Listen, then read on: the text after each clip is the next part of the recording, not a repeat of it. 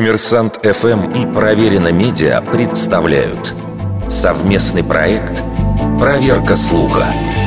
Правда ли, что проглоченные семена винограда, арбуза или граната вызывают аппендицит? Распространено убеждение, что плоды вместе с семенами есть опасно. Это приводит к воспалению аппендикса, отростка слепой кишки длиной 5-10 сантиметров. С арбузными семечками самая простая история. Они в аппендикс просто не поместятся.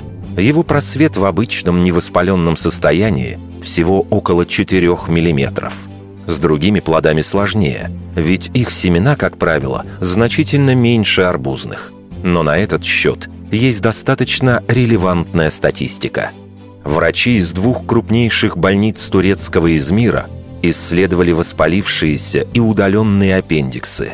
Из почти двух тысяч образцов только в одном удаленном органе были обнаружены семена. Правда, ученые не уточняли, какие именно.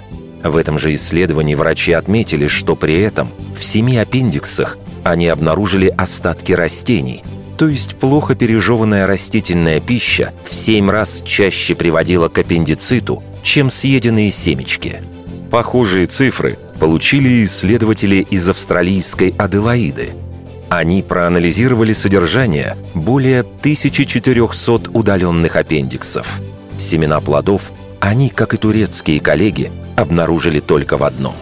Таким образом, опасения съесть плод с семенами и получить аппендицит назвать полностью безосновательным нельзя – при этом такая вероятность настолько низкая, что переживать из-за проглоченного семечка, скорее всего, не стоит.